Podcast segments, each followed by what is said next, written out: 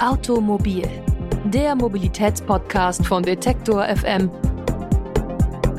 wird präsentiert von blitzer.de, Deutschlands größter Verkehrscommunity.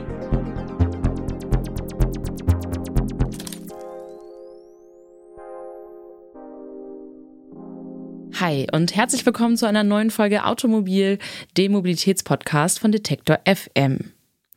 Auf dem Land zu leben, das stelle ich mir persönlich schon ziemlich idyllisch vor. Also Ruhe, frische Luft, Natur, nicht dauernd Menschen auf der Straße begegnen, weniger Verkehrslärm. Aber ja, es gibt schon einen Haken, und zwar wäre ich auf dem Land nicht so gut angebunden wie jetzt gerade in Leipzig. Hier könnte ich alle fünf Minuten, wenn ich wollte, in eine Tram einsteigen. In vielen ländlichen Regionen in Deutschland fahren Bus und Züge aber seltener und manche Orte werden auch gar nicht erst angefahren.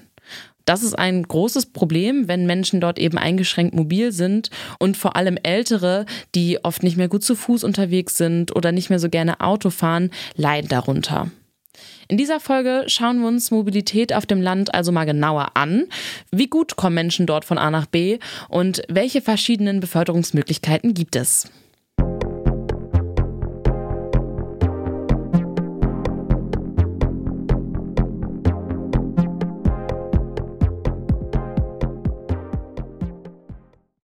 Die Mobilität in Deutschland Studie, kurz MID, ist die größte bundesweite Erhebung zum Thema Alltagsmobilität.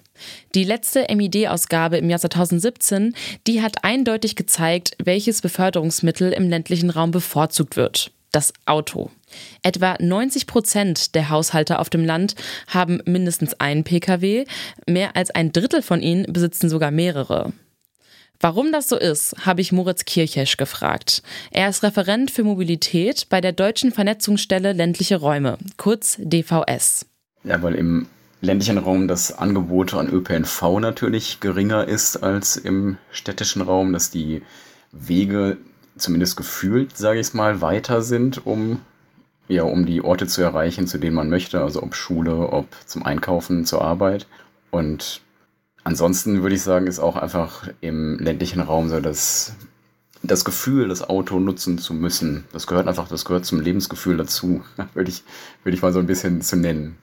Dieses Gefühl kann dann dafür sorgen, dass Menschen, die auf dem Land wohnen, dann überrascht sind, wenn man mit öffentlichen Verkehrsmitteln reist. Das hat Moritz Kirchherr jedenfalls so erlebt.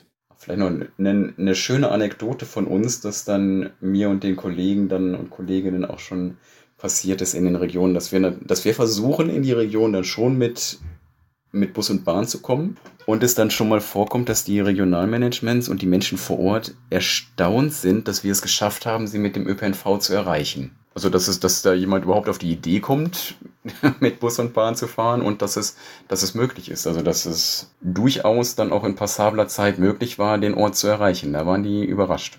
Moritz Kirchisch ist also auch selbst im ländlichen Raum unterwegs gewesen. Ich habe ihn deswegen gefragt, wie er das momentane Verkehrsangebot auf dem Land denn findet.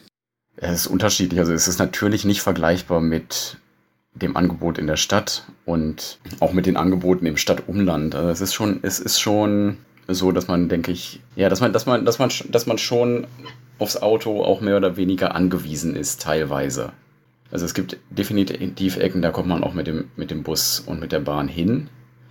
Aber wenn man einfach, wenn man nur ÖPNV und Auto gegen, gegenüberstellt, dann glaube ich, schneidet das Auto im ländlichen Raum deutlich besser ab. Jetzt kann sich aber nicht jede Person ein eigenes Auto leisten oder kann überhaupt Auto fahren. Das ist ja auch oft eine Frage des Geldes. Wie kommen dann diese Menschen von A nach B? Idealerweise natürlich mit einem mit einem guten öffentlichen Verkehr. Also das ist das, was ich mir vorstellen würde, dass der öffentliche Verkehr so funktioniert, dass es auch für jeden die Möglichkeit gibt, mobil zu sein. Und ja, alternativ dann, dass man sich fahren lässt, dass man gefahren wird. Also wobei das dann ja auch, wenn gerade bei denjenigen, die sich es nicht leisten können aus finanziellen Gründen, da wird auch kaum jemand in der Familie sein, der dann die Alternative ist, also mit dem man dann fährt ist dann ein bisschen schwierig. Ansonsten natürlich auch im ländlichen Raum, denke ich, kann man gut mit dem Fahrrad, mit dem Fahrrad unterwegs sein. Und die Alternative zur Mobilität, also zu weiten Wegen, die man zurücklegen muss, ist natürlich dann auch eine entsprechende Versorgung vor Ort. Es gibt allerdings auch noch andere Ansätze, wie Menschen auf dem Land mobil sein können. Diese Angebote oder Ansätze, die kommen vor allem darüber zustande, dass sich die Menschen in den Städten und Kommunen selber organisieren. Ein Beispiel sind da die Bürgerbusse. Das sind Busse, die wie herkömmliche Linienbusse einen festen Fahrplan haben. Aber die Fahrerinnen und Fahrer machen das ehrenamtlich, sind also keine professionellen Busfahrerinnen. Um die Finanzierung dieser Busse kümmern sich in der Regel dann auch die Kommunen.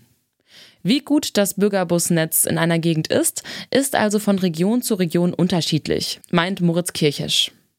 Also Bürgerbusse kommt darauf an, in welches Bundesland man geht. Also in NRW, also in Nordrhein-Westfalen, sind Bürgerbusse relativ viel.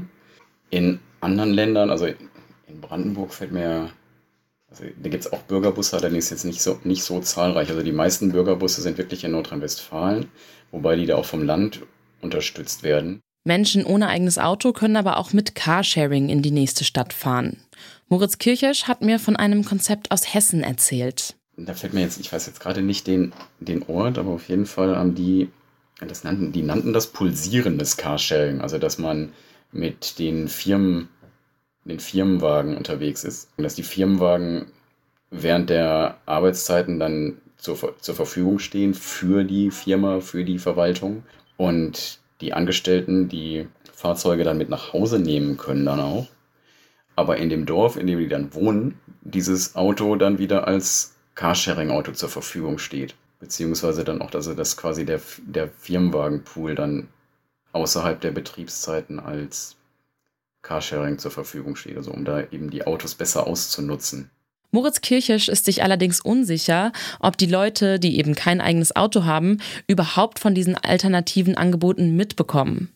Er findet, es muss mehr Werbung für diese Alternativen gemacht werden also unabhängig jetzt, also jetzt, ob es jetzt Carsharing, ob es ÖPNV-Angebote, also wo ich jetzt den Bürgerbus auch mit einbeziehe, das muss, das muss beworben werden, bekannt gemacht werden und im Zweifelsfall auch trainiert werden, wenn, wenn, ja, wenn, wenn man da keine Verbindung zu hat. Also das finde ich ein, schön, ein schönes Beispiel, dass ein Projekt in der Eifel, die haben Dialog, Dialogmarketing gemacht die sind direkt auf, also auf Wochenmärkten sind die direkt an die Menschen rangetreten und haben Werbung mit ihrem Angebot gemacht. Also die haben wirklich nicht zusätzliche Angebote geschaffen, sondern die haben das Angebot, was vorhanden war oder vorhanden ist, damit haben sie die Menschen informiert, die Menschen aufgeklärt, haben Angebote geschaffen, haben mit den Menschen gesprochen, gefragt, was sind ihre Bedürfnisse, was sind eure Bedürfnisse und haben dann auch mit denen gemeinsam vor Ort dann auch ähm, das passende Angebot gesucht und gefunden.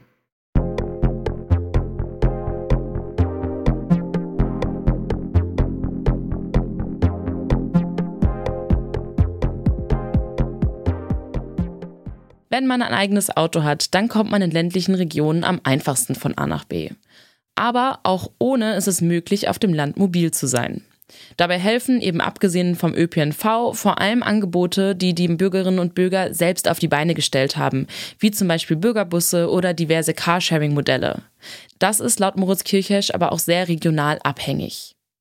Außerdem findet er bei solchen Angeboten wichtig, die Menschen vor Ort auch ausführlich darüber zu informieren, dass es sie gibt, damit die Angebote überhaupt erst in Anspruch genommen werden können.